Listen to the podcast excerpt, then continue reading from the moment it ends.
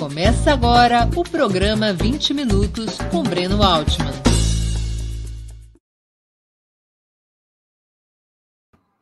Bom dia. Hoje é 25 de outubro de 2021.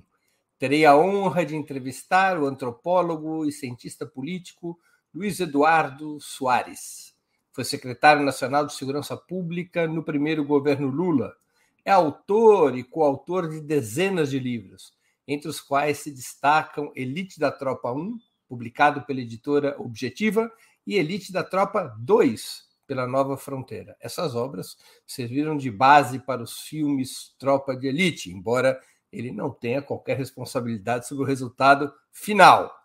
Antes de começarmos a conversa, gostaria de pedir que façam uma assinatura solidária de Opera Mundi em nosso site ou se tornem membros pagantes de nosso canal no YouTube. A imprensa independente e Opera Mundi precisam da sua ajuda para se sustentar e se desenvolver. Também peço que curtam e compartilhem esse vídeo, além de ativarem o sininho do canal. São ações que ampliam nossa audiência, nosso engajamento e nossa receita publicitária. Nossos espectadores e espectadoras também poderão fazer perguntas ao convidado na área de bate-papo do YouTube. A quem as fizer, peço que contribuam com o super chat ou super sticker, ainda que seja um pequeno valor, para nós é muito importante. Outra forma de contribuir é através do Pix. Nossa chave é apoie@operamundi.com.br. Eu vou repetir: apoie@operamundi.com.br. A razão social é última instância editorial limitada. Bom dia, professor Luiz Eduardo. Muito obrigado por atender nosso convite. Uma honra poder conversar contigo nessa segunda-feira. Eu é que agradeço, Breno. Prazer muito grande estar com você e todas e todos que, que nos acompanham aqui. Muito bom. Eu, eu te acompanho sempre. Obrigado. parte do outro lado aqui da audiência também. Professor, a segurança pública é naturalmente um tema de direita ou a esquerda deixou essa pauta escapar entre os dedos? Essa é a questão decisiva, de fato, Breno. Eu acho que, de uma maneira geral, as esquerdas supuseram que esse fosse um tema naturalmente e inexoravelmente de direita, é, e, portanto, não se tratava de, de formular uma política relativa a essa área, de refletir sequer sobre essa área, de se comprometer com transformações profundas nessa área que andassem par e passo com as grandes transformações pelas quais nós ansiamos não, essa seria supostamente uma, uma pauta necessariamente de direita e se deixaria, então, entregue, como se diz, ao Deus dará, vai dizer à direita. E a direita não tem hesitado em, em controlar, dominar, impor o, ritmo, a direção e, moldar a segurança pública à sua imagem e semelhança, expressando sua ideologia, seus conceitos e preconceitos, o resultado é o banho de sangue. E está aí o genocídio de jovens negros, de jovens pobres, nas periferias, nos territórios vulneráveis, e, uh, e uma situação que também deprime os profissionais bem intencionados das instituições policiais, porque há em, número significativo, e isso acaba concorrendo fortemente para que o fascismo lance raízes na sociedade, por várias razões diretas e indiretas. Então, é uma desgraça, é um desastre. E nós temos, de alguma maneira, nós, eu digo, o campo progressista democrático tem lavado as mãos e se recolhido a uma posição meramente reativa e crítica, denuncista, o que é indispensável, absolutamente indispensável. Nós não podemos subestimar a importância das denúncias, elas têm de ser veementes, constantes, eh, severas, rigorosas, mas nós não temos, ou temos muito menos do que deveríamos, formulado alternativas. Né? Eu costumo dizer, porque há, evidentemente, quem pense, bom, alternativa, então o seu discurso é necessariamente reformista e o que você quer é gerir melhor o capitalismo. eu, eu pergunto se a, a utopia está ao alcance das mãos. Bom, por definição não está, mas digamos uma sociedade pós-capitalista, uma sociedade socialista, está no nosso horizonte histórico, mas estaria no horizonte histórico imediato? Eu creio que seja um consenso e que nós, de fato, estamos distantes disso. Ao contrário, estamos reagindo ao avanço do fascismo no momento, tentando recompor as nossas defesas, as resistências e, e sustentar o que nos resta de democracia, é, uma democracia burguesa, liberal, com todas as suas limitações. E os sonhos de transformações estão distantes. Se é assim, se há essa distância histórica, nós teremos, enquanto a, até onde a vista alcança, nós teremos sociedade de classe e, portanto, Estado e, portanto, justiça, leis e instituições associadas a, a esses aparatos jurídicos, a polícia entre elas e com destaque.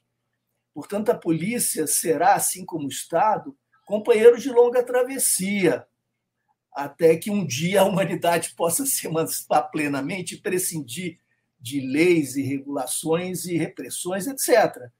Eu sonho que isso um dia se realize. Mas até lá, o Estado é parte dessa viagem e nós temos de oferecer políticas capazes de eh, redesenhá-lo de modo a viabilizar, inclusive, o salto de qualidade com o que sonhamos. E a polícia faz parte do Estado necessariamente. Se nós não dispomos de nenhuma política, nós temos o, corremos o risco de, mesmo que consigamos alterar o conjunto das instituições, nós venhamos a manter esse legado do nosso passado mais remoto, que remete até à escravidão, convivendo conosco mais uma vez, né? com continuidade, uma espécie de compromisso atávico do, da sociedade brasileira com o racismo estrutural, com a expoliação de classe. Isso contradita o, todo o processo de mudança e a dinâmica de democratização. Professor, vamos aqui debater um pouco com o pensamento de direita. Onde está o pilar principal do fracasso da segurança pública? Em uma legislação supostamente branda, como afirmam os conservadores, que cada vez mais querem agravar essa legislação, ou em um sistema repressivo assaltado pela brutalidade, a ineficácia e a corrupção? É, a segunda eu, eu voto no, na B, na resposta B, mas explico, explico. O, é, o, o, ponto mais grave, o dado mais problemático, é claro, é, são os homicídios, e eu me referi ao genocídio, e, nós temos aí uma quantidade de homicídios dolosos, um, um volume, numa escala que são trágicos, de fato. Né? Tivemos, no, no, ano passado, algo em torno de 50 mil, Breno, 50 mil homicídios dolosos, que são aqueles intencionais. Estamos falando Só caiu em relação a 2019 por causa da pandemia, né? Sim, pois é, mas é, se nós observarmos historicamente, é, tomando inclusive as últimas décadas, nós vamos ver que os números têm se mantido em patamares elevadíssimos. Ah, de uma guerra. É, como se fosse uma guerra civil, né? realmente alguma coisa extraordinária. Uma guerra na qual só morrem negros e pobres. Né? É, uma guerra com, com resultado uh, conhecido por isso, genocídio, de fato, de um lado só. Há, há, há alguns contendores do outro lado, mas que acabam, de fato, massacrados e absolutamente desigual. Mas o fato é que nós temos cerca de 50 mil homicídios por ano e um número diminuto de investigações relativas a esses crimes. Ou seja, a sociedade aceitou conviver com o inaceitável, o intolerável, esse verdadeiro banho de sangue, como eu dizia. E por quê? Porque mais de 70%, mais de 75% nos últimos anos das vítimas são negros, e negros jovens pobres. Portanto, essas mortes é como se elas fossem compatíveis com a estrutura da nossa sociedade, né? que já deixa esse espaço de é, desreconhecimento, né? de negação, de descarte, para a população, para as classes subalternas e, particularmente, para negros, etc.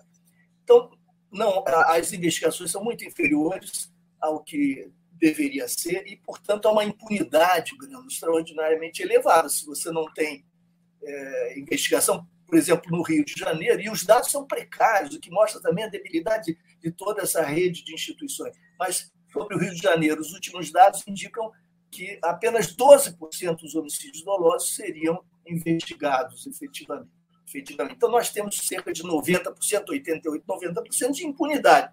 Mas esse não é o país da impunidade, como frequentemente e irresponsavelmente se diz, porque nós temos a terceira população penitenciária do mundo, estamos chegando a 800 mil presos, e é que cresce mais velozmente desde 2001.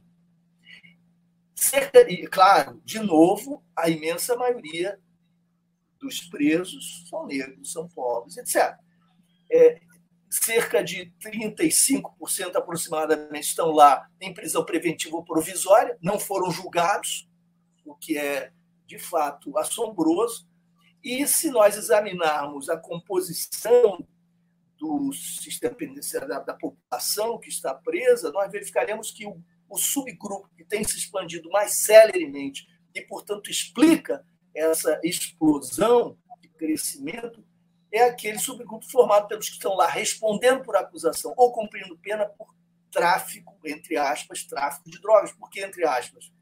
Porque nós vamos, temos de aqui distinguir quem está sendo, sendo preso, e aí os dados muito eloquentes estão apresentados nos relatórios últimos das defensorias públicas do Rio, de São Paulo, da Bahia, por exemplo, que têm sido uh, muito convergentes os seus resultados, os que têm sido presos como traficantes são os, os varejistas, são os pequenos operadores do comércio das substâncias ilícitas, não são os operadores do dinheiro uh, que fazem lavagem internacional, que operam em grande escala, e, e, não são sequer aqueles que se impõem tiranicamente com armas longas nas comunidades e aparecem nas imagens espetaculares da, da mídia tradicional. Não, são os pequenos varejistas. Eles já são mais de 30% desse universo prisional. Entre as mulheres, 62%. É, e, e, repito, varejistas que foram presos como? sem porte de armas, sem prática de violência e sem laço reconhecido denunciado pela polícia, identificado pela polícia, com organizações criminosas. O que acontece com um jovem que é jogado nessas masmorras medievais, como dizia um ex-ministro, nessas sucursais do inferno? Tem de sobreviver a matéria fundamental é a de sobrevivência. O sistema penitenciário é quase todo ele dominado por facções criminosas, porque o Estado não cumpre a lei de execuções penais. Os Estados brasileiros não cumprem uh, a lei de execuções penais. Há algumas unidades que são excepcionais, mas, via de regra, isso que acontece. Então, para ganhar direito à sobrevivência, para preservar sua vida, é preciso contar com a proteção da facção dominante. E, e, essa proteção lhe será cobrada, será cobrada ao preso, subsequentemente à sua saída da prisão, cinco anos adiante, sob a forma, então, de lealdade, de vínculo, esse que não existia. O que, que significa isso em uma palavra, ou em poucas palavras? Nós estamos contratando violência futura ao preço da vida de gerações de jovens e de suas famílias, investindo energia, arriscando a vida também de profissionais de polícia, investindo recursos de todo tipo para encarcerar em massa os negros pobres, destruindo suas vidas e fortalecendo facções criminosas. Isso, isso é uma sandice inacreditável. O encarceramento virou quase que uma reserva de mercado para a expansão das frações criminosas. Ah, sem, sem dúvida, sem dúvida nenhuma. É, uma força de trabalho que está sendo aí recrutada, imobilizada e destinada como que à força compulsoriamente para esse emprego. E por que, que acontece isso? Pelo casamento perverso entre o nosso modelo policial, que é o único no mundo e que herdamos da ditadura, em função do fato de, de a nossa transição ter sido negociada em determinados termos, eu, eu trato disso em seguida, e da lei de drogas. É um casamento perverso entre lei de drogas e o modelo policial que gera esse resultado. Por quê? A polícia mais numerosa que está presente em todo o país, nós sabemos, é a polícia militar. Ela é pressionada por todos os atores, opinião pública, políticos, mídia, a produzir. E, de um modo geral, entende por produção prisão. Ela é constitucionalmente proibida de investigar. Ora, se você é instado a aprender, mas não pode investigar, o que lhe resta fazer? Prender em flagrante delito. E quase 85% das nossas prisões estão lotadas por aqueles que foram presos assim, em flagrante delito, só podem ser os varejistas. Com esse tipo de recurso, de, de estratagema, digamos, nós estamos deixando de lado questões atinentes à organização criminosa, a recursos vultosos, a tudo que demanda investigação, armas, grande problema. E que não está é? no, no, no, na configuração de flagrante delito. Professor, deixa eu fazer uma pergunta sobre uma questão que o senhor estava já, eh, já tinha tocado, só para a compreensão melhor da nossa audiência.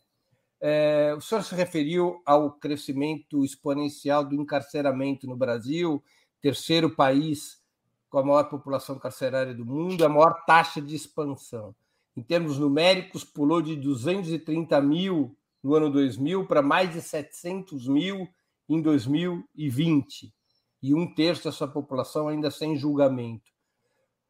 E cresce a população carcerária sem que os índices de criminalidade se reduzam, o que mostra a ineficácia do sistema. Agora, minha pergunta: o que, que levou a essa aceleração do encarceramento no Brasil? Porque é exatamente o período dos governos petistas. Pois é, e isso joga por terra a, a, a hipótese de que eh, teses formuladas sobre os Estados Unidos, eventualmente alguns países europeus, pudesse ser adotada no Brasil a ideia de que neoliberalismo implica encarceramento, porque você, com a redução do Estado, dos benefícios sociais, dos direitos sociais, você gera ah, potencial de conflito e tem de subtrair, de drenar o potencial de conflito, aprisionando a força de trabalho descartada do mercado. E, nesse sentido, o encarceramento seria funcional à implantação e reprodução da estrutura neoliberal, o que faz todo sentido nos estudos apresentados. Entretanto, no Brasil, isso, é, nós temos de lidar com uma complexidade muito maior, porque há outros fatores em operação, porque pode-se criticar governos do PT, etc., menos dizer que eles são meras extensões de projetos neoliberais que, que gerassem desemprego em massa. Ao contrário, nós tivemos quase pleno emprego,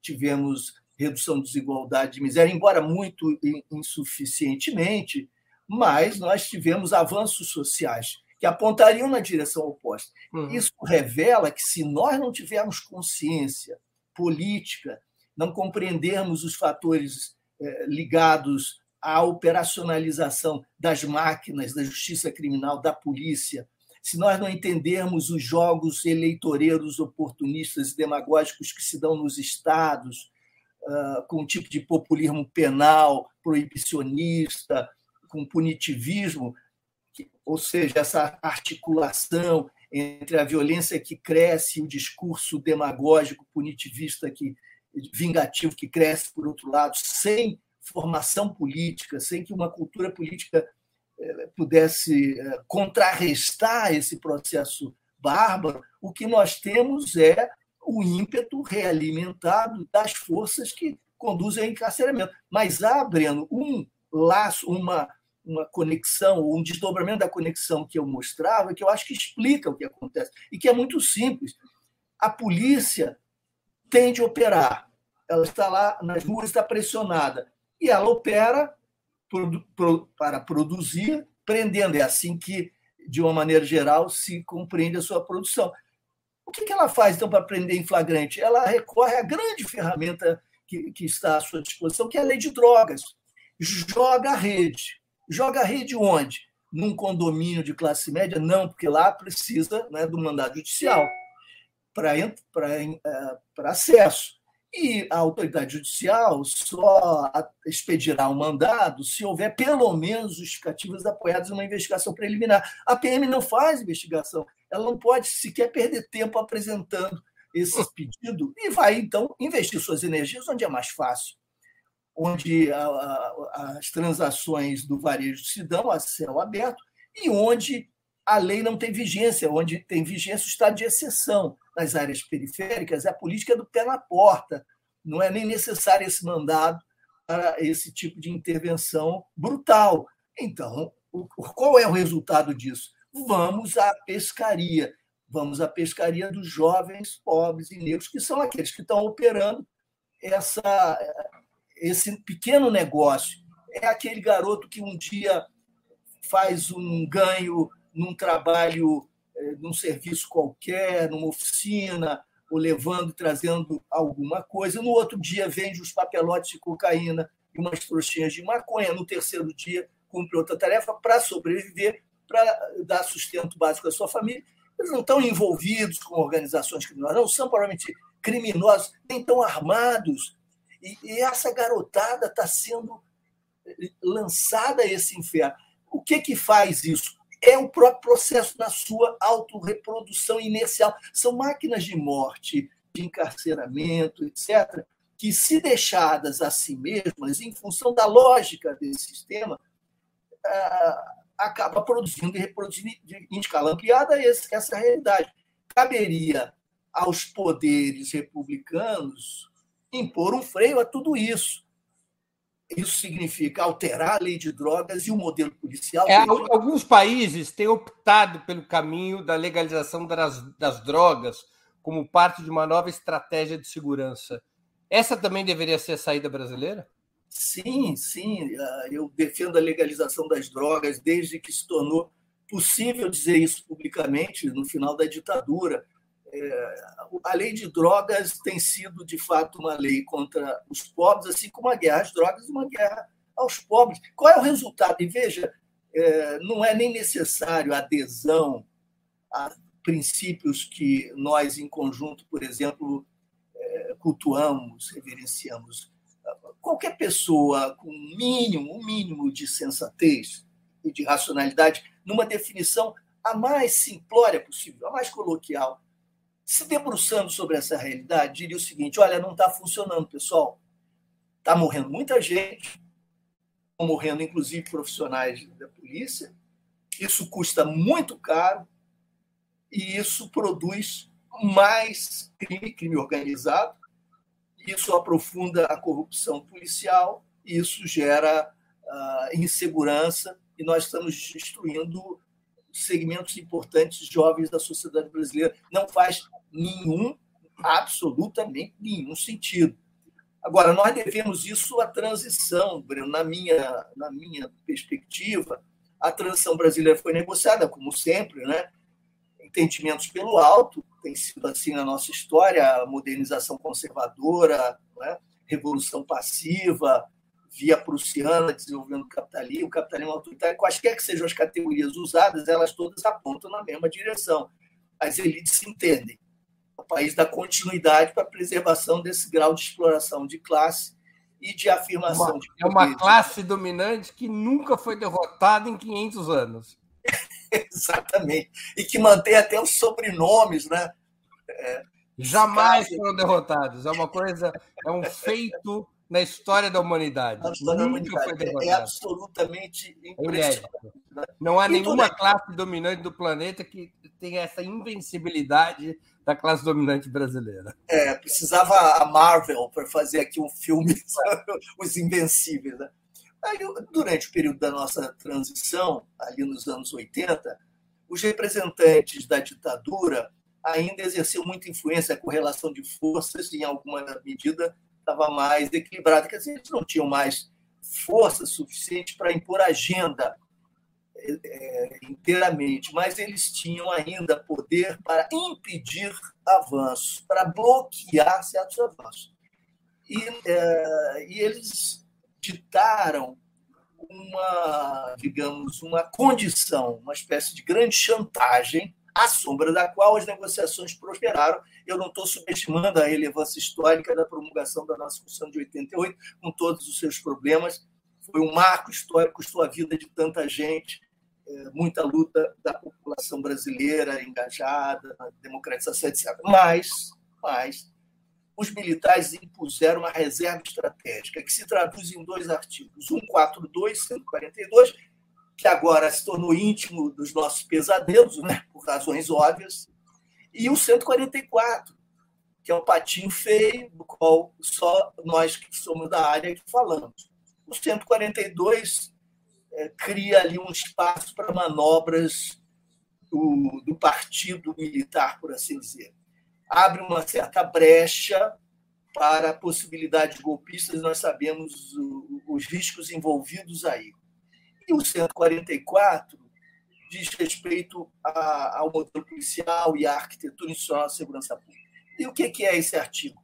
É a manutenção do que a ditadura criou nessa área.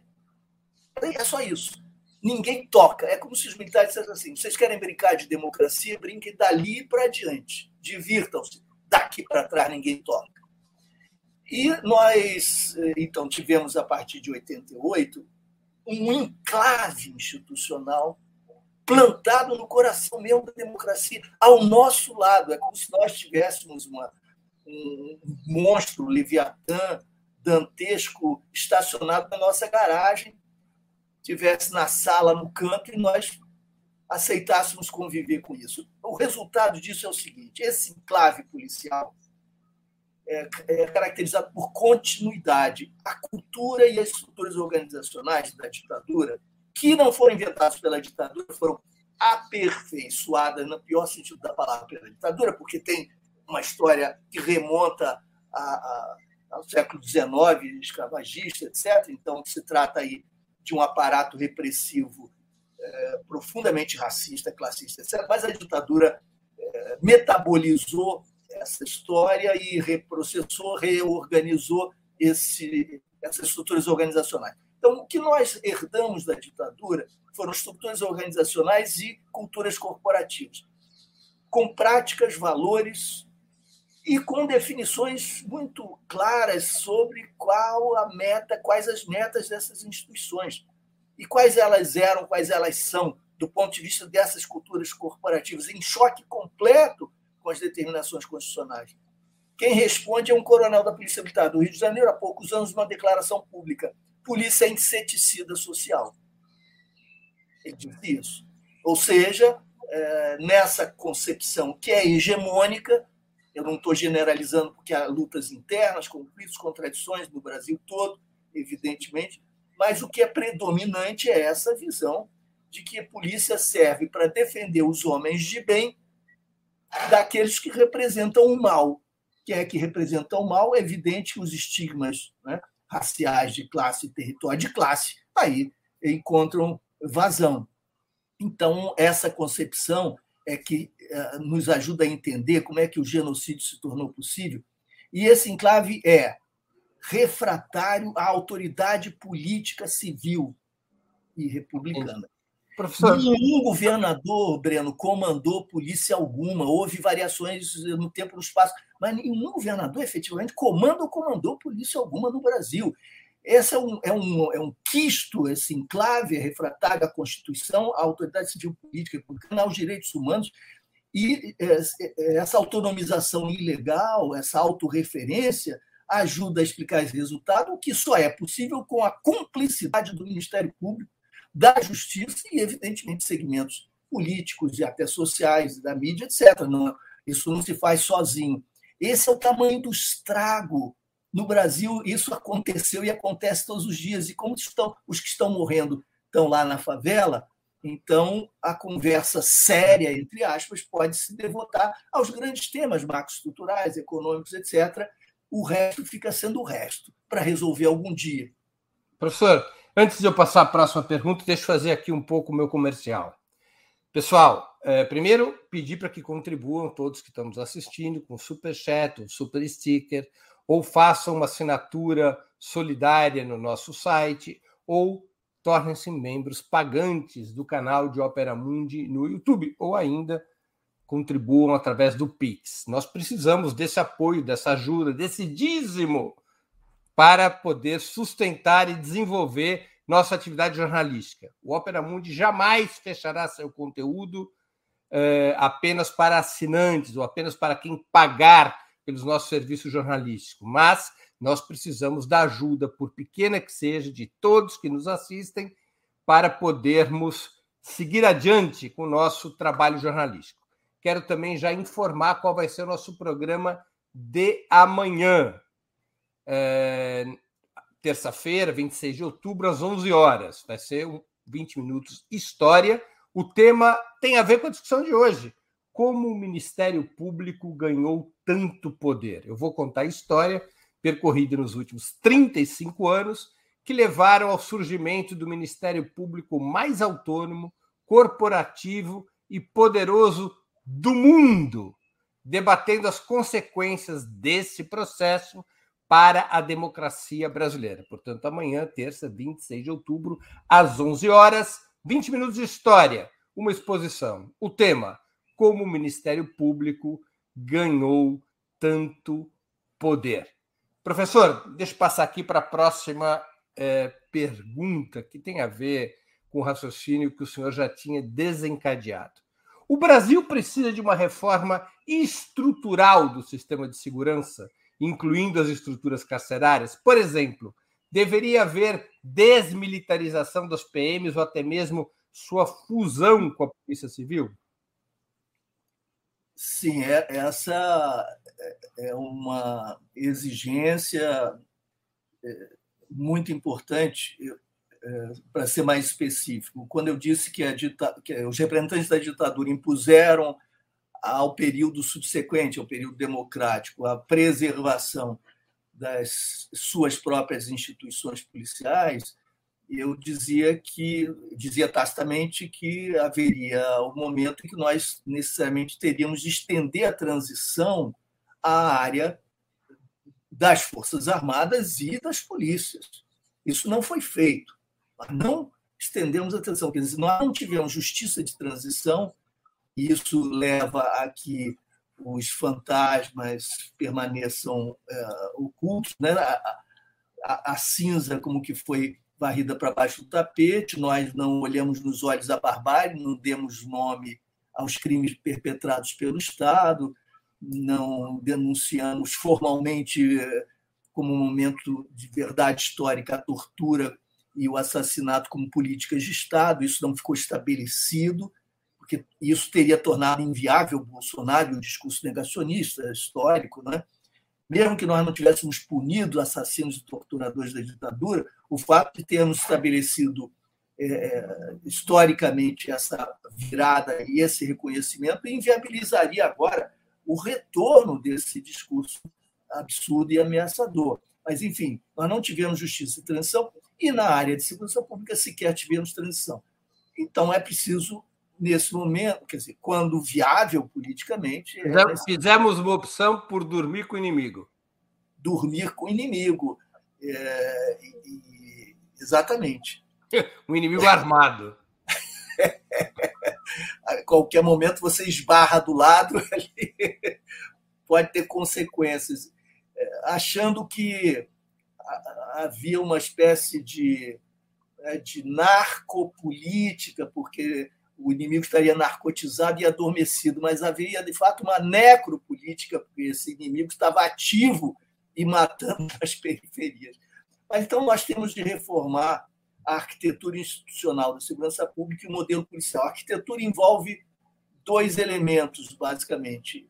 Isso que eu estou chamando de modelo policial, quer dizer, como funcionam as polícias, o que elas são, e a distribuição de responsabilidades e autoridade entre os entes federados esses dois são os vetores principais de uma arquitetura institucional de segurança pública. No Brasil, a situação é muito curiosa, porque o peso recai praticamente todo sobre os ombros dos governadores e das governadoras, dos governos estaduais. E o governo federal tem lavado as mãos porque não é conveniente se envolver em qualquer processo, mesmo que seja de um grande debate público, porque isso acarretaria necessariamente a assunção de mais responsabilidades. E como dizia o Brizola, quem abraça a segurança pública dá o um abraço do afogado. Necessariamente vai naufragar, porque isso aí é, uma é fonte de desgaste permanente. Então, não é interessante nunca para os executivos é, é, federais assumir maiores responsabilidades. A, a distribuição de, de, responsabilidades é muito conveniente ao, ao poder executivo federal. Os governadores querem se livrar da batata quente e se dispõem, em geral, a apoiar propostas de mudança se isso significar um maior equilíbrio nessa distribuição de responsabilidade. O município, que se tornou fundamental em todas as políticas sociais a partir do período democrático, como na saúde, na educação, na assistência, com a distribuição tripartite né, de protagonismos, com a abertura de participação comunitária, distribuição de recursos de acordo com níveis de responsabilidade, o município simplesmente é esquecido no centro comunitário. Não existe, é uma referência passando. Então, é evidente que isso tem que ser reajustado e revisto. Nós não podemos, por exemplo, não ter um Conselho Nacional de Educação Policial. Vocês imaginem na área do direito da medicina, se não houvesse nenhum conselho de universitário para acompanhamento, nós podíamos ter escolas de medicina formando em um ano, em dois anos, todo tipo de picaretagem. No campo policial, nós já tivemos formação na Polícia Civil de dois meses. Há estados que oferecem um ano de curso. Como é possível que tenham o mesmo nome, compõem a mesma categoria? Não há uma agenda comum mínima, critérios de avaliação quanto à metodologia de ensino, ah, enfim, não há nenhum tipo de acompanhamento. Esse é só um exemplo da, da, do absoluto, da absoluta precariedade dessa área. A produção de dados e informações relativos, por exemplo, a taxas eh, de elucidação de crimes, não há essas informações com precisão. Nós não temos como formular políticas se não dispusermos as informações. Ela não tem nenhuma transparência. O número de mortes provocadas por ações policiais é alguma coisa dantesca. No Rio de Janeiro, estado do Rio, de 2003 a 2020, houve 18.110 mortes provocadas por ações policiais, das quais foram investigadas uma fração mínima. O professor Michel Miss fez uma pesquisa eh, num período determinado, não num período completo, que é muito difícil ter acesso a tudo isso, e mostrou que menos de 1,5% dos casos eram investigados. Apenas aqueles que chegavam às manchetes da mídia, Portanto, o Ministério Público é responsável, teoricamente, formalmente, que tem o dever constitucional de exercer o controle externo da atividade policial, não cumpre a sua obrigação constitucional. É nesse sentido, a despeito de tanta gente ótima tentando alterar esse quadro, acaba sendo, de fato, cúmplice desse processo. Então, é necessário, é claro, redesenhar essa arquitetura. E o modelo policial, esse é o único no mundo uma polícia militarizada, ostensiva, uniformizada, que não consegue cumprir esse papel chamado preventivo na Constituição, e a Polícia Civil, cujo papel é investigar e que não consegue investigar. Tá? Não sei, excepcionalmente, há variações no tempo e no espaço também que nós temos a observar. Mas, basicamente, é uma situação de falência múltipla de órgãos, dos órgãos dessa área. O que é única no mundo, professor? qual é a a excepcionalidade brasileira? É o fato de nós termos uma polícia que apenas faz o trabalho ostensivo, preventivo, uhum. uniformizado, e outra que apenas faz o trabalho investigativo. Uhum. É, e isso sequer é, é cumprido tão pouco, porque aí você tem esse caos, essa Babel que é bem típica brasileira.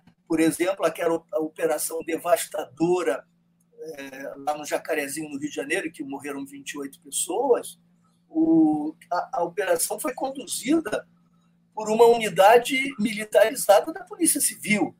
Então, até essa, essa diferença entre Polícia Civil, Polícia Militar, etc., tem sido transgredida, mas de um modo voluntarista e absolutamente irracional. É, esse é o, é, é o modelo que nós temos, é o, nós precisamos desmilitarizar urgentemente. Quando eu digo urgentemente, é claro que eu tenho os pés no chão e eu sei que hoje toda essa nossa pauta, que aliás foi sintetizada numa PEC apresentada por Lindbergh Faria quando era senador pelo Rio de Janeiro, em 2013, a PEC 51, que agregava essas mudanças estruturais e acabou lá é, engavetada, e que foi fruto de muito trabalho, de mais de uma década de trabalho, envolvendo muita gente, profissionais das polícias, pesquisadores, etc.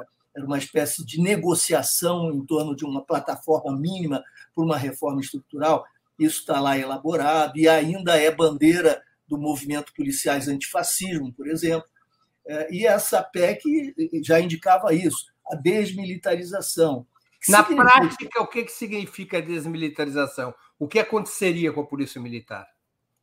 Primeiro ponto, o corte do cordão umbilical que liga as polícias militares ao Exército. Hoje, a Polícia Militar é obrigada legalmente, não só ela está conectada por um cordão umbilical, que é uma unidade a qual ela tem de prestar contas e obrigações, e há uma série de dubiedades, inclusive quanto aos comandos, e isso nos levaria longe, mas há uma série de ambiguidades. De toda maneira, ela é obrigada a reproduzir a estrutura vertical eh, da hierarquia do Exército. Eh, a estrutura organizacional do Exército se justifica por conta do seu do seu da sua responsabilidade ou da sua meta, da sua finalidade, tal como definido na Constituição. Defender a soberania nacional, defender a soberania do território nacional por meios bélicos, se necessário. Então é preciso estar preparado para um enfrentamento dessa natureza. E isso requer preparar-se para uma guerra, mesmo que ela não venha. Se isso está correto ou incorreto, é outra discussão, mas essa é a determinação constitucional. Qual é o modelo organizacional apropriado para uma força armada, para um exército, é aquele é, vertical, com centralização decisória, com grande capacidade de adotar o método típico de uma instituição guerreira, que é o pronto emprego, quer dizer, o deslocamento célere e convergente de recursos humanos e materiais. Para isso é preciso essa verticalidade na hierarquia, essa rigidez e centralização decisória. Ok. Por que é que uma polícia teria de copiar essa estrutura organizacional se o seu método de trabalho e suas finalidades não são as mesmas? A própria Constituição aponta a responsabilidade seria garantir direitos, prevenir uh, o desrespeito às garantias individuais. No fundo, para fazer uma leitura sistêmica adequada da Constituição, nós diríamos isso o papel seria prevenir, no caso de uma polícia ostensiva, prevenir que houvesse desrespeito às garantias individuais. Isso nada tem a ver com fazer a guerra, absolutamente nada. E as experiências internacionais mais próximas ao, a valores que nós pudéssemos aproximar de democracia, direitos humanos, etc., são aquelas nas quais os agentes na ponta têm mais autonomia, estão em diálogo com as comunidades e são capazes de funcionar me, menos como repressores e muito menos como guerreiros e muito mais como colaboradores num esforço preventivo concertado, que significa o seguinte, por exemplo, se numa área está havendo estupro, essa pessoa responsável pela área, além de tentar prender estuprador, evidentemente isso nem vai competir individualmente, não será possível fazer individualmente, mas sua responsabilidade vai ser entender onde isso está acontecendo, em que condições isso se dá. As mulheres daquela área têm consciência dos seus instrumentos de defesa institucionais, práticos, legais. As escolas estão discutindo machismo e suas implicações práticas na violência doméstica, violência contra a mulher. Ah, a comunidade não pode se apropriar dessa várzea, dessa área que virou um lixo e que antes havia sido, por exemplo, uma praça. Isso não pode ser urbanizado de novo pelo esforço coletivo, comunitário e com a ação da prefeitura. A iluminação não pode voltar.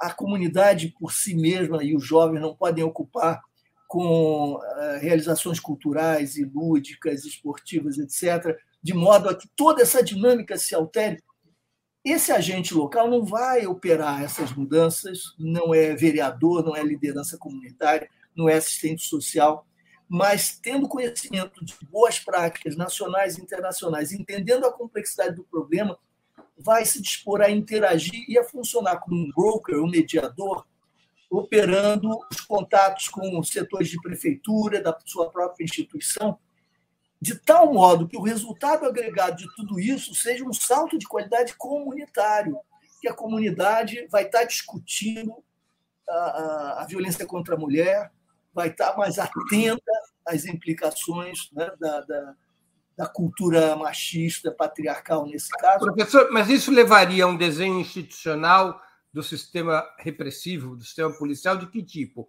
Uma polícia única dividida em setores de investigação, patrulha, como a gente vê nos filmes americanos. Ou seja, Polícia de Nova York, tem lá os detetives, tem uma carreira de investigadores, e tem a patrulha, que faz parte da mesma polícia. Levaria um desenho desse tipo a uma polícia é, única?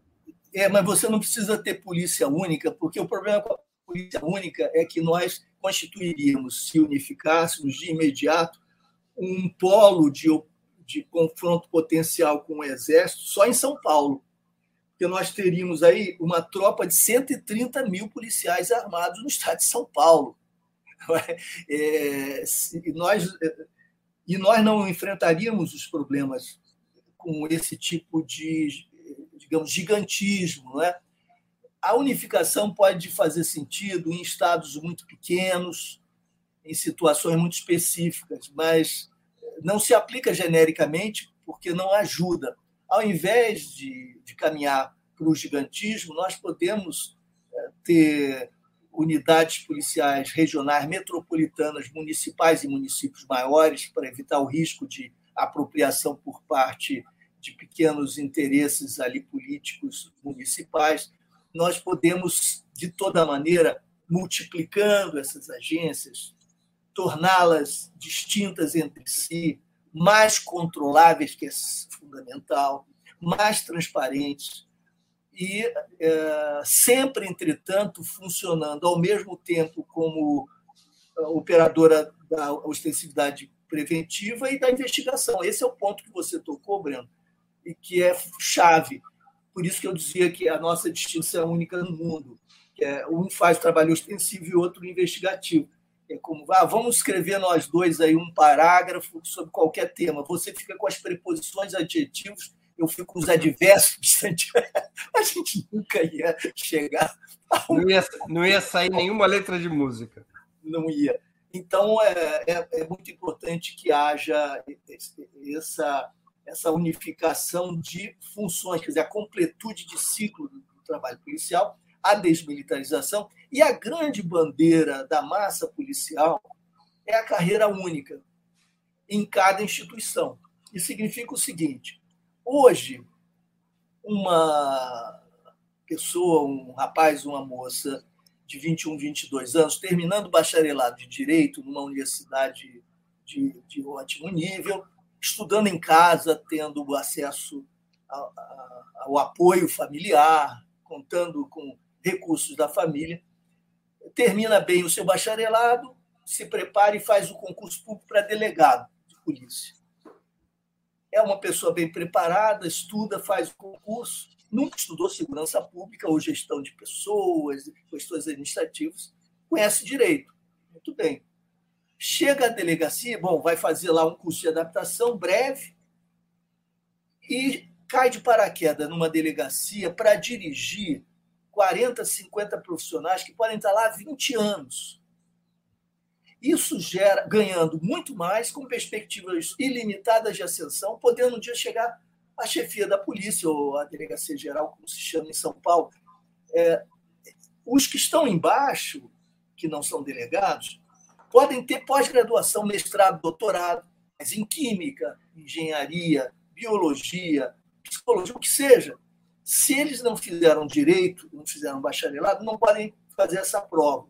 Mas se fizessem a prova, que é muito difícil quando você está trabalhando e a instituição não te ajuda, se fizessem e passassem, você sabe quanto valeria os 20 anos de experiência na polícia nessa prova? Zero. Isso gera uma animosidade interna de tal ordem que alguns amigos meus dizem, inclusive da Polícia Federal, assim, olha, nós vivemos uma situação que beira a tragédia, porque os agentes cruzam com os delegados nos corredores, estão todos armados. E, às vezes, o ódio mútuo é, é de tal ordem que nós tememos um confronto. São choques internos, quer dizer, além do choque muito violento que sempre caracterizou a relação entre PM e civil, é, nossa, nós tivemos inúmeros casos né, de confronto até armado, em São Paulo mesmo, no Rio de Janeiro, em outros lugares. Além dessa é, nunca cooperação, essa animosidade, essa rivalidade, nós temos rivalidades internas, algo análogo, diferente, mas também uh, do mesmo tipo, ocorre nas polícias militares. Então, qual é a, a, ânsia, a ânsia ou a demanda da massa policial? Carreira única, ingresso pela mesma porta, como acontece em outros lugares do mundo. Você vai começar na rua, fazendo seu trabalho, ali na esquina, e aos poucos você tem as chances de ascensão que são decorrentes daí dos critérios que vão ser definidos, as provas internas, o estudo, o, o comportamento, o que seja. Mas todos com as mesmas chances tendo as mesmas experiências. Isso, inclusive, Breno, tende a reforçar o gregarismo interno, porque se você tem um, um superior que lhe dá uma ordem, você pode compreender, bom, é desagradável essa situação, mas daqui a pouco eu estou no lugar dele, eu tenho que entender também que ele tem certas responsabilidades. Não é ele, é a função. Isso tudo é, mitiga né, as tensões, os conflitos. Então, são várias as reformas, mas só quando a gente se livrar da ameaça fascista de Bolsonaro, Breno. Senão, não tem claro. como pôr claro. na pauta nada disso. Deixa eu ler aqui uma pergunta de um espectador nosso que contribuiu com o super chat, João Carmona Paz. A guerra às drogas é o instrumento principal da contra-revolução preventiva do Estado burguês. Assim, difícil pensar num capitalismo sem ela. É possível acabar com a guerra aos pobres no atual marco? É muito interessante, João, a pergunta, e ela pode ser, inclusive, formulada também de outras maneiras, e no sentido mais genérico: é possível uma polícia menos brutal é, no capitalismo, particularmente em seu momento neoliberal, é, eu acho que as experiências internacionais comparadas mostra que sim, não é que nós possamos ter uma polícia que seja efetivamente comprometida com valores democráticos e direitos humanos, mas nós podemos impor limite, frear esse ímpeto letal, essa brutalidade que tem ceifado vidas de gerações. É, e isso é não só possível, como indispensável. Por que indispensável? Porque para você organizar a resistência popular ao domínio neoliberal com toda a sua brutalidade em todas as suas dimensões, você tem que contar com liberdade para organização e manifestação, porque senão é mais difícil ainda, muito mais difícil, e quem viveu a ditadura propriamente dita sabe disso. E quando nós temos brutalidade policial como uma ameaça constante e os seus vetores, que são o tráfico eh, de drogas que depende da proibição e depende da violência policial numa economia muito perversa. E nós temos a milícia, que é um grande tema, eu acho que nós deveríamos comentar um pouquinho também. Quando nós temos essa realidade, nós não temos liberdade mínima para associação, difusão de ideias e organização. E é preciso salvar vidas. Eu acho que esse é um compromisso que justifica todo esforço. Ah, isso é gerir capitalismo, isso é reformismo. Sim, se eu puder salvar uma vida né, desses jovens que estão sendo massacrados na favela, é, e quem conhece alguma mãe que perdeu seu jovem sabe disso, vale a pena. Essa é uma resistência que não deve ser idealizada, nós não estamos dizendo que é assim que nós vamos mudar o país, mas nós precisamos salvar essas vidas. É de fato uma operação importante. E ela pode ter um papel democratizador, não só pedagógico, no nível da luta por hegemonia, coisa que nunca se fez, nem os governos eh, progressistas no Brasil trataram de fazer e que é indispensável cumprir, como também para operar mudanças substantivas na base. Portanto, eh, como isso não está definido na teoria em abstrato, isso depende da prática e da política, a resposta melhor seria: vamos fazer isso vamos tornar isso possível pela nossa ação. Perfeito. Professor, qual o balanço que o senhor faz da política de segurança durante os governos petistas? Eu vou emendar essa pergunta uma outra. Por que, que os governos petistas, os governadores petistas, como os demais governadores, mas os demais eventualmente não têm essa preocupação, mas por que, que os governadores petistas não conseguem mudar a polícia? Não conseguem nem controlar as PMs?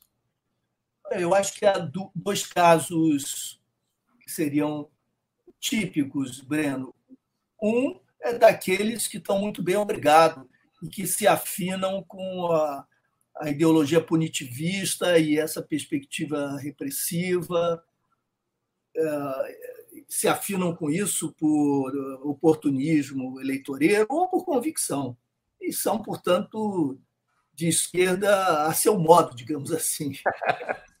É, mas há os que tentaram, os que tentam, a pressão, Breno, e a chantagem são muito violentas e, e se a polícia não tem capacidade de impor agenda, o mesmo que eu dizia em relação aos militares durante a transição, tem, entretanto, poder para desestabilizar. Realizam aquilo que os americanos chamam de spoiling power, o poder de estragar, de, de, de desestabilizar, um poder enorme. E com isso, os governadores se veem cercados por dossiês apócrifos, por é, chacinas que começam a se multiplicar, notícias de descontrole, de desorganização, oscilação é, na avaliação popular, a mídia atuando de modo é, a, reforçar esses vetores que exercem uma pressão tão, tão negativa. E, e nós temos, então, situações de fato dantescas. Posso dar um exemplo histórico. Brizola, Nilo Batista, lutando por é, impor limites à ação policial. E nós tivemos a chacina da Candelária e de Geral. A desestabilização do governo estadual, com impacto grande na campanha nacional. O Brizola, a situação do governo do Rio foi a de um verdadeiro cerco. Né? Houve uma situação em que o governo ficou politicamente sitiado pela grande mídia, cobrando ações, chamando atenção para o descontrole na área de segurança pública, o crescimento da violência, e a polícia operando a favor né, da, dessa avalanche, promovendo chacinas e tal. Essa, esse é o caso, né? mas há outros menos visíveis, porque os governadores tiraram o pé do acelerador. Né? Cederam a vantagem. Isso aconteceu comigo. Né? Eu era subsecretário no Rio de Janeiro, no governo Garotinho em 99, e governo Garotinho que contou na sua eleição com uma aliança das forças progressistas, desde o centro liberal à, à esquerda. E nosso plano era um plano. De... A vice do garotinho era a Benedita da Silva. Bené, Benedita da Silva. É, e eu concordei em participar, desde que eu pudesse indicar os chefes das duas polícias, e que o nosso programa, que é um programa discutido publicamente, fosse efetivamente cumprido, fosse adotado. A minha responsabilidade era implementá-lo. E eu acabei tendo de, de fugir do Brasil no início de 2000, fui exonerado. E como é que se deu essa exoneração? Por que, que efetivamente se deu? Nós estávamos enfrentando a chantagem do setor que eu chamava banda podre da polícia. E antes de mim, o grande Hélio Luz já tinha encetado a sua própria, digamos, o Hélio Luz que foi chefe da Polícia Civil no Rio nos anos foi 90, né? foi chefe da Polícia Civil e deu um grande exemplo né, de sinceridade, transparência, de luta contra a violência policial. E, e eu procurei dar sequência, nós tínhamos um plano mais ambicioso do que aquele voltado só para a Polícia Civil. Enfim, há muita uh, bibliografia já a respeito dessa experiência. O fato é que o nosso confronto no dia a dia com a corrupção policial, que é indissociável da violência policial, levou a uma situação de atrito que teria de ser desatada politicamente. E era preciso que então o governador tomasse partido né, e trouxesse a público essas questões todas, e nós teríamos de fazer uma guerra, mas não a guerra às favelas, né? a guerra a essa história dos porões, esquadrões da morte. Teria que limpar as estrebarias da polícia. Sim, sim. Isso significaria, de fato, segurar né, uma reação brutal. E isso exigir participação pública, acompanhamento com transparência. E, então, nós tínhamos de nos livrar dos porões da ditadura, que estavam ligados aos esquadrões da morte, essa tradição de autonomização ilegal. E os porões, representantes dos porões, estavam presentes, porque no final da ditadura, dado que nós não tivemos transição, migraram para as polícias de volta e para a Secretaria de Segurança, etc. Então, era, uma, era um confronto diário e, no final, era bola búlica, como se dizia na minha infância. É, é, nós tínhamos de ir para um confronto. E o governador recebeu uma pesquisa em novembro de 99, finalzinho de outubro, início de novembro, que dizia que o seu governo era o mais bem avaliado do Brasil. Nos reuniu, eu já era coordenador de Segurança, Justiça e Cidadania, para dizer que nós tocaríamos o governo, porque ele ia se lançar já a campanha presidencial, pré-campanha. Isso no final de 99, ou seja, 2000 ele já trataria disso, elegendo prefeitos que fossem sua base. Imediatamente eu percebi o seguinte: 2002 era o ano do Lula. E se o garotinho fosse candidato, a esquerda já estava ocupada. Ele ia ter de migrar para o centro. Se ele migrasse para o centro, ele ia de reatar no Rio de Janeiro com o PMDB. A época era o PMDB, de Sérgio Cabral, Pisciani e Caterva. Ele teria de se recompor aí. Ele tinha rompido e nós estávamos avançando, é, contando com essa liberação, digamos, porque nós sabemos que essas polícias envolvidas com o que há de pior e polícias brutais, esses segmentos, estão alicerçados na política, isso tudo vai dar nas milícias logo depois. E era necessário, então, esse rompimento com esse segmento político para que nós avançássemos na luta contra a brutalidade policial, corrupção policial, etc. E o governador, então, evidentemente, se ele tinha um propósito de se candidatar e se Lula estava já situado como ocupando. Já ocupava o espaço de esquerda? Da esquerda, ele teve que buscar o centro e efetivamente se recompôs e me avisou lá nisso de dezembro, olha, a primeira cabeça que eles pediram para o nosso acordo aqui no Rio foi a sua. Eu sabia que eu estava com os dias contados e a partir daí foram lutas incessantes até que eu fui exonerado porque eu tornei público tudo isso e chamei a pedir ao governador que se que se decidisse e que a população participasse dessa decisão. Ou nós vamos para a guerra, mas não é a guerra contra as favelas, ou esse Estado está perdido. E Breno, isso foi, isso está na, nas manchetes de jornal, na véspera da minha demissão, da minha exoneração, em março de 2000. E agora nós temos essa situação do Rio de Janeiro, que deixa muito claro que aconteceu sete chefes de polícia já foram presos, governadores foram presos. Né?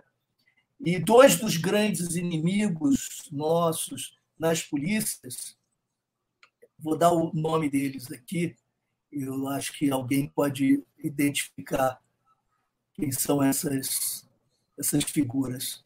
Rony Lessa, que hoje está preso pelo assassinato de Marielle Anderson, e Cláudio Luiz Silva Oliveira, tenente-coronel, que hoje também cumpre pena pelo assassinato da juíza Patrícia Cioli.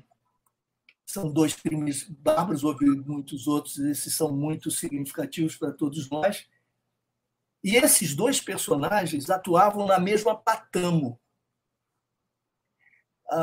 na viatura policial, que era a patamo da morte era ali do nono batalhão Rocha Miranda, no Rio de Janeiro, também conhecido Batalhão da Morte, com denúncias internacionais a respeito dos direitos humanos. Foi uma luta atroz e os dois eram como que signos desses grupos todos que venceram. eu, eu fugi do Brasil com a família, as opções foram tomadas, os governos foram sempre se rearranjando, achando que cooptavam essas lideranças policiais, mas eram cooptadas por elas, era o jogo da chantagem que se fazia, com boas ou más intenções, não importa, e o resultado é esse. E nós temos nesses dois assassinatos, Patrícia Cioli Marielle e Anderson também, uma espécie de retrato da nossa derrota. Né? Isso, isso não é perfunctório, isso não é pendicular, isso não é secundário. Quando às vezes me chamam para participar de campanhas eleitorais, ah, colabora aqui com o programa. O capítulo 18 vai ser sobre segurança pública. A gente precisa de uns experts aqui para dizer alguma coisa.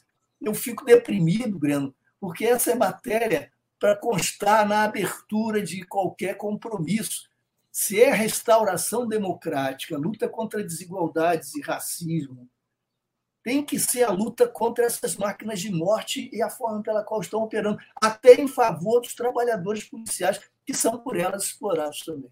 Entendi. Professor, qual balanço o senhor faz da política de segurança durante os governos petistas? Puxa, eu pensei que você tivesse esquecido, Breno. Um dos meus únicos talentos é que eu nunca esqueço. É muito ruim. É muito ruim. Nós tivemos. É, eu participei do governo 2003, acabei saindo no final do ano. Nós tínhamos o plano de apresentar um projeto de reforma estrutural. Era preciso a anuência dos governadores e a construção de um pacto, a gente chamava de Pacto pela Paz até maio de 2003, eu era secretário nacional de segurança pública, eu negociei com todos os governadores do pacto, todos os 27 endossaram a nossa carta de intenções com os pontos básicos. O presidente, então, o próximo passo previsto era esse, convocaria ao palácio os governadores, os presidentes das casas legislativas, presidente do Poder Judiciário, para solenemente entregar a nossa proposta ao Congresso, que teria de avaliá-la, etc. É claro que haveria muitas mudanças, mas nós tínhamos muita esperança de que, com a força imensa de Lula recém-eleito, o endosso dos 27 governadores, que estavam satisfeitos, porque qualquer divisão de responsabilidade nessa área já avançou para eles nós teríamos possibilidade de fazer valer no Congresso algum avanço, numa área em que nunca houve nenhum avanço nessa matéria, só leis mais duras, leis punitivas, mais encarceramento e mais corporativismo policial, etc. E, entretanto, apesar disso, foi marcada a reunião, nós comemoramos por antecipação, depois foi desmarcado, marcado novamente, desmarcado novamente, eu acabei saindo do governo e nós não realizamos essa reunião. A avaliação política do governo, veja, é compreensível.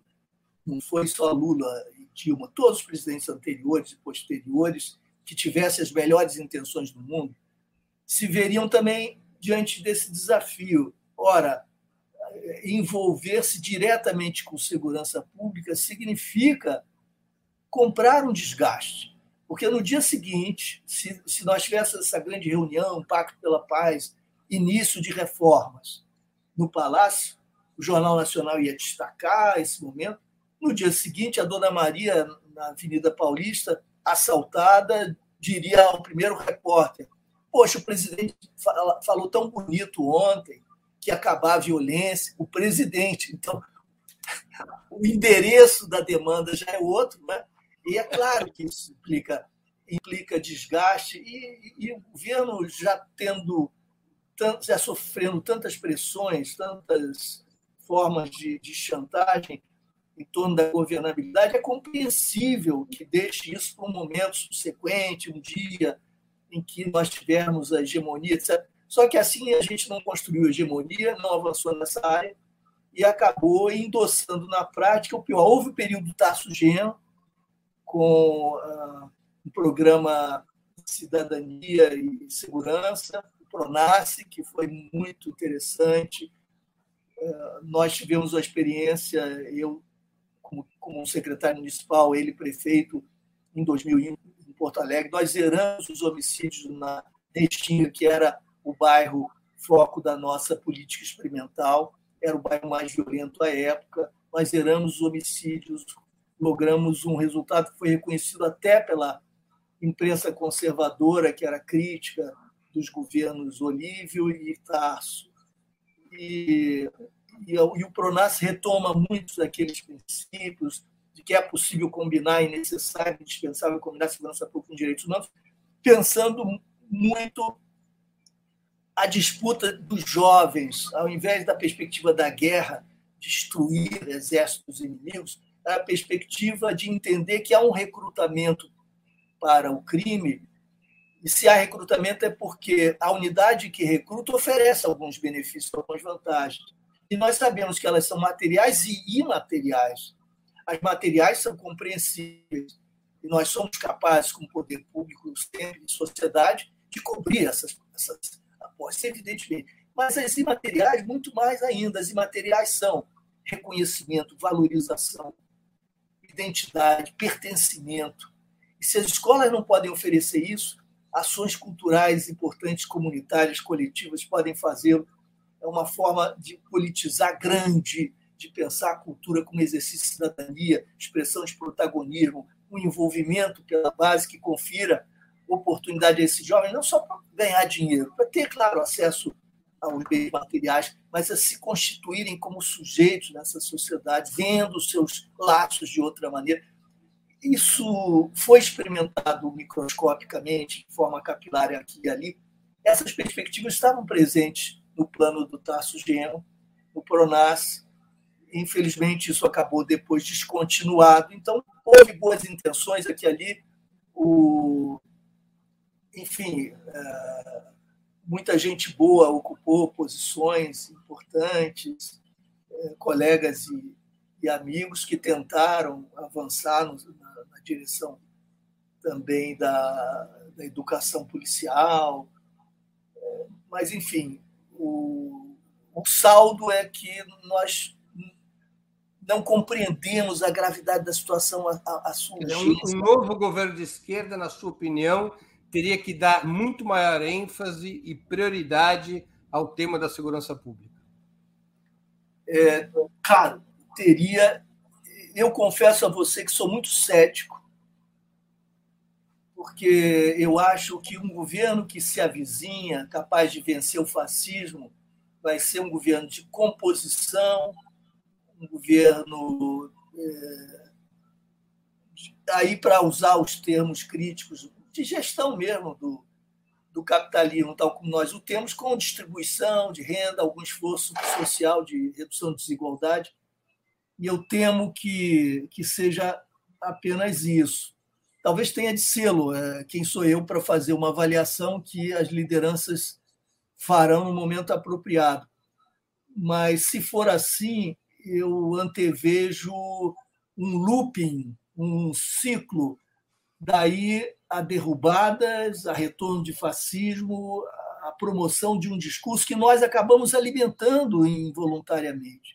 Se nós não vamos ao âmago dessa questão, nós vamos continuar alimentando a ideia de que é legítimo aprisionar, como estamos fazendo, quando isso é uma barbaridade absurda, que a violência policial é parte do jogo, que a gente pode lidar com isso com aperfeiçoamentos tópicos, contra desvios de conduta, que não há um racismo estrutural institucionalizado, que não há um jogo permanente é, de descarte da população mais pobre.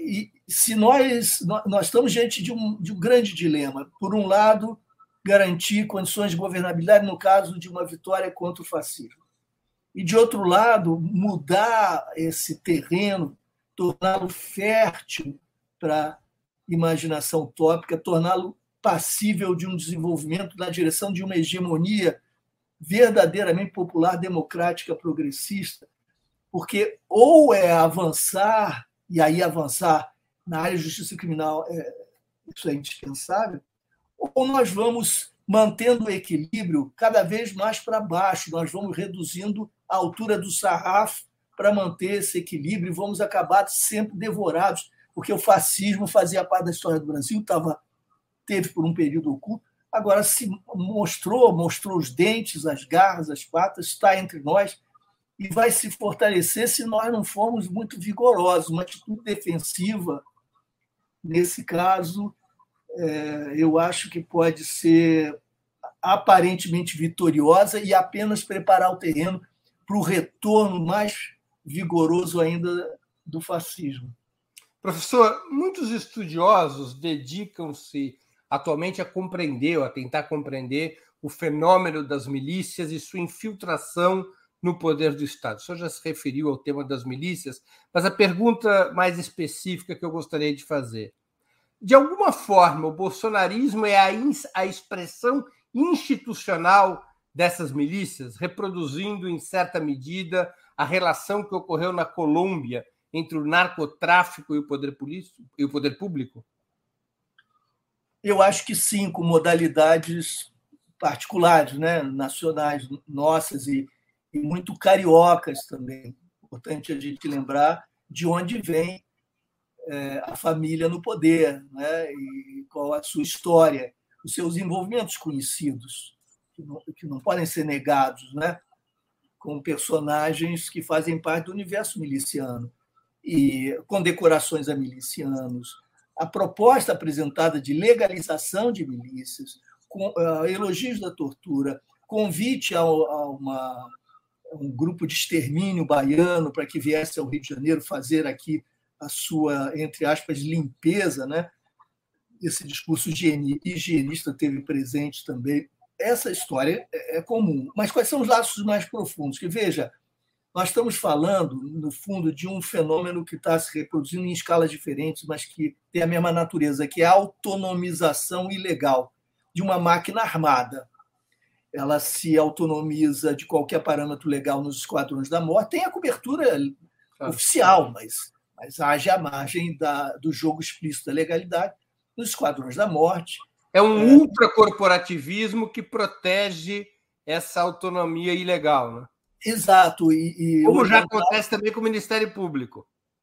No fundo, Sim, a Lava Jato é um processo semelhante. São com as Forças Armadas.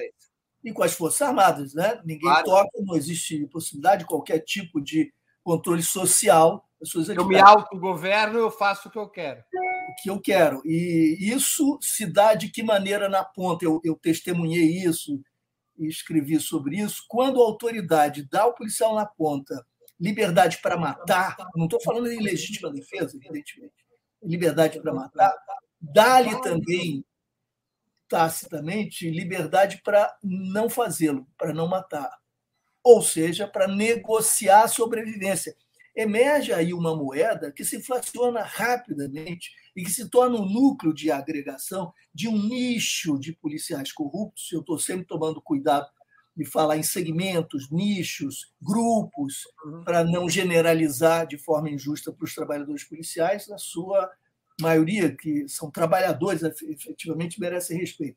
Mas nós temos núcleos muito numerosos que assim acabam se autonomizando na base. Dizer, olha, eu posso te matar, não me custa rigorosamente nada. Houve uma época no, no Rio de Janeiro em que isso valia, inclusive, a premiação, a tal, a tal é, condecoração faroeste, premiação faroeste, com a incorporação no salário de um bônus por cabeça, por morte.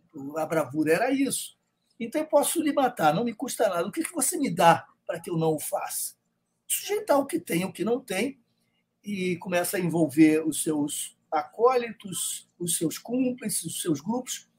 Isso acaba gerando uma articulação entre segmentos policiais e crime que se tornam efetivamente sócios de um empreendimento. É, nunca houve crime importante no Rio de Janeiro, sistemático, sem a participação policial. A própria ideia de boca de fumo, essas biqueiras, etc., no Rio, elas são sedentárias, fixas, são lojas, são conhecidas. Se os consumidores sabem aonde se dirigir, é claro que a polícia também sabe. Isso se deu, então, sempre em cumplicidade, em acordo e aí o tráfico acabou sendo uma espécie de startup né, de, de empreendimento experimental policial, que contava com proibicionismo, a proibição das drogas, e com uma atitude é, letal, brutal e de recuo e negociação, sístole e diástole, de segmentos policiais. Qual é o desdobramento disso? O tráfico vai se fortalecendo, o tráfico de substâncias ilícitas, de armas também, em confraria, em cumplicidade, em parceria com segmentos policiais. Tanto que, por exemplo, um parêntese, eu fui procurado não só uma vez por gente do tráfico querendo se entregar, dizendo: eu não quero mais essa vida.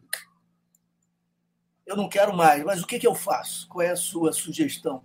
Porque se eu me entrego à justiça, eu me entrego à polícia, eles sabem que eu sei tudo. Eu sou um arquivo ambulante. Eu vou ser morto. Qual a alternativa? É, nós fechamos de tal modo esse cerco que nós não conseguimos nem o resultado mais positivo, que seria a desistência do outro lado. Não há como desistir. Não é porque ele, não você... tem, ele não tem a saída. Não tem saída. Então você Agora, professor, a luta até o final. Mas só, só para só claro, claro. Desculpe, Breno. Mas só para concluir. Essa parceria leva os policiais que são muito mais maduros, experientes, mais velhos mesmo, a pensar o seguinte: isso se deu efetivamente assim. Mas espera aí, esses caras estão fazendo tráfico, ganhando dinheiro e tal com o tráfico. Dominam a comunidade, o território, mas fazem tráfico. Meu Deus do céu, nós podemos substituí-los e não só fazer esse ganho no comércio varejista das substâncias ilícitas, como podemos dominar toda a dinâmica econômica da comunidade, extraindo aí uma espécie de é, dízimo, de percentual é, fiscal, digamos assim, paralelo, pela força, pela chantagem, pela ameaça de todas as atividades, o comércio, os serviços, o transporte, o gás, o acesso à terra, o empreendimento imobiliário, tudo à nossa disposição, é uma fonte muito mais próspera potencialmente, é, fonte de prosperidade muito maior, com muito maior potencial. Por que, que nós vamos nos ater a isso que os meninos com sandália de dedo fazem. Então vamos substituí-los. Eles é já mostraram. E o controle territorial, né? É o que propicia isso. É, eles mostraram, esses meninos, que funciona. O controle territorial funciona dessa maneira, daquele. Então, nós aprendemos, valeu como uma espécie de startup de, de, de teste, teste drive também para nós. Agora acabou a brincadeira, eles saem, nós os recrutamos, nós os contratamos, mas nós controlamos sob a forma de milícia. Nós que somos policiais. E as milícias, ao contrário do, da garotada do tráfico, não só vende acesso em época de eleição para campanha a candidatos, mas tem propósitos de eleição de seus próprios membros, de suas próprias lideranças. E aí nós chegamos ao modelo político superior. Vamos atuar na Câmara Municipal, na Câmara Federal, vamos atuar nos executivos estaduais e vamos penetrando por aí. Nós precisamos de quê, basicamente? Costas quentes, proteção e armas à disposição, que são os nossos instrumentos de trabalho, e isso não pode faltar. Então, no início, nós vamos dizer que somos contra as drogas, para dar um tom moralizador ao nosso poder local, mas a, a médio prazo nós fazemos também esse comércio como qualquer outro comércio. E assim nasceram essas, esses poderes locais com uma, uma força extraordinária. E, se me permite, ainda muito brevemente, há um outro vetor que é a segurança privada, Bruno, que é, que é o último fator concorrente para isso, para essa rede de base proto-bolsonarista. É, porque eu costumo dizer, bom, as polícias, na medida em que herdaram as, a cultura corporativa da ditadura, elas sempre foram predominantemente bolsonaristas dizer, antes de Bolsonaro. Bolsonaro apenas ocupou um espaço, encarnou um papel e inscreveu na política a cultura dos porões da ditadura. Isso aí estava já dado nas polícias. Mas as milícias levam isso ao extremo. E por quê? Onde está a história da segurança privada? Os governos precisam que os seus policiais, quase todos em todos os estados, complementem sua renda. Isso é muito útil para os governos eles complementem a renda, porque isso faz com que eles possam pagar salários, às vezes, insuficientes, quando não indignos, para a massa policial. Eles complementam a renda e, nesse sentido, melhoram suas condições e nós, não sofre, nós governos estaduais, não sofremos pressão por demanda salarial, etc. Como é que os policiais complementam a renda? Atuando no seu tempo livre na área de sua especialidade, que é a segurança, então, segurança privada. Isso é ilegal, porque há um conflito óbvio de interesse. Salvo exceções, isso é ilegal. Mas nós podemos olhar para o lado, fingir que nada está acontecendo, até porque legalmente é responsabilidade da Polícia Federal vigiar e punir essa área da segurança privada ilegal. Então, nós lavamos as mãos. Isso é muito conveniente. A Polícia Federal não quer tratar disso, nem tem recurso para fazê-lo, não vai meter a mão em vespeiro, mexer com um coronel, com um delegado, que tem a empresa laranja em nome da, da cunhada, da sogra, não vai mexer nessa história. E isso cria um véu que protege desde aqueles que fazem isso com boas intenções apenas para melhorar as condições de vida de suas famílias, é uma ilegalidade, digamos, bem intencionada ou benigna, entre aspas, pequeno policial que faz esse serviço ali no canto, até aqueles que se organizam para criar insegurança, gerar insegurança e vender segurança, e aqueles que levam ao extremo essa tendência e se organizam sob forma de milícia. Então, as milícias são filhas bastardas de dois vetores: a política de execução extrajudicial, que gera esses nichos que vão se autonomizando, e da segurança privada informal e ilegal, que corre solta e serve aos governos estaduais como uma espécie de recurso ilegal para a viabilização dos seus orçamentos. Professor, nós estamos chegando ao fim da entrevista essa interessantíssima conversa sobre segurança pública, eu queria fazer duas perguntas que eu sempre faço aos convidados. A primeira é qual livro o senhor leu ou está lendo e gostaria de indicar a quem nos assiste. A segunda, qual livro, qual filme ou série poderia sugerir a quem está nos acompanhando? Olha, Breno, o, dois livros que me ocorrem. Um livro de Paulo Henriques Brito, O Castiçal Florentino. O Paulo é um querido amigo, um grande poeta e tradutor, e é um, um contista bissexto. Esse é um, essa é uma reunião preciosa de, de suas contas, de seus contos, desculpe, o Castiçal Florentino. O outro é o livro do Ferrez, ele tem vários livros tão interessantes, eu tenho muita admiração pelo Ferrez. Eu sugeriria o Ninguém é Inocente em São Paulo, também um livro de contos importante. E, se você me permite, saindo um pouquinho da ficção, eu, até em homenagem à memória do Coronel Jorge da Silva, porque nós criticamos muito a polícia, então é muito importante levar em consideração, destacar e homenagear aqueles que atuam nas polícias na contramão, na resistência democrática, na resistência antifascista. O coronel Jorge da Silva era mestre em ciências sociais, professor de ciências sociais de inglês, de literatura inglesa, uma grande figura, faleceu ano passado, e ele publicou Violência e Racismo no Rio de Janeiro, um livro de 1998, ele era uma figura importante no movimento negro, então merece o nosso reconhecimento. Há um livro precioso para a compreensão do Rio de Janeiro, que é do Chico Otávio, do Aloy Jupiara, é, Os Porões da Contravenção, Jogo do Bicho e Ditadura Militar, a história da aliança que profissionalizou o crime organizado. O, nos filmes, eu, eu me, me, ocorreram algumas possibilidades. Eu pensei até em, em falar do Marighella, estou louco para ver o filme do Wagner Moura, mas não consegui ainda ver. Então, eu fico com Bacurau, eu acho extraordinário, do Kleber Mendonça e do Juliano Dornelles.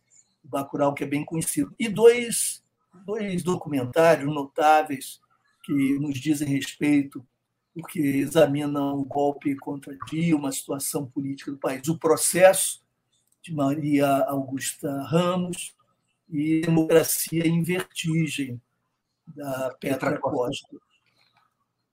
Democracia, Democracia em Vertigem da Petra Costa. A Petra a gente teve a oportunidade de, de entrevistar já. Muito bem. Professor, É, queria agradecer muito pelo seu tempo e por essa conversa tão elucidativa, tão interessante para os nossos espectadores. Obrigado pela oportunidade que o senhor nos deu, especialmente a mim mesmo, que pude me informar melhor sobre essa discussão de segurança pública. Obrigado, Breno. Eu que agradeço. Prazer grande estar com você, com o pessoal que nos acompanha aqui. Obrigado a Laila também, que nos ajuda né, aqui no backstage. Abraços a vocês. Obrigado, professor. Encerramos assim mais uma edição do programa 20 Minutos. Obrigado pela audiência de hoje e um grande abraço. Para assistir novamente esse programa e a outras edições dos programas 20 Minutos, se inscreva no canal do Opera Mundi no YouTube. Curta e compartilhe nossos vídeos, deixe seus comentários. O jornalismo de Opera Mundi é mantido com o seu apoio. Faça uma assinatura solidária em www.operamundi.com.br. Com um pequeno valor mensal, você nos ajuda no desenvolvimento de um jornalismo independente e de qualidade. Obrigado pela audiência e até a próxima.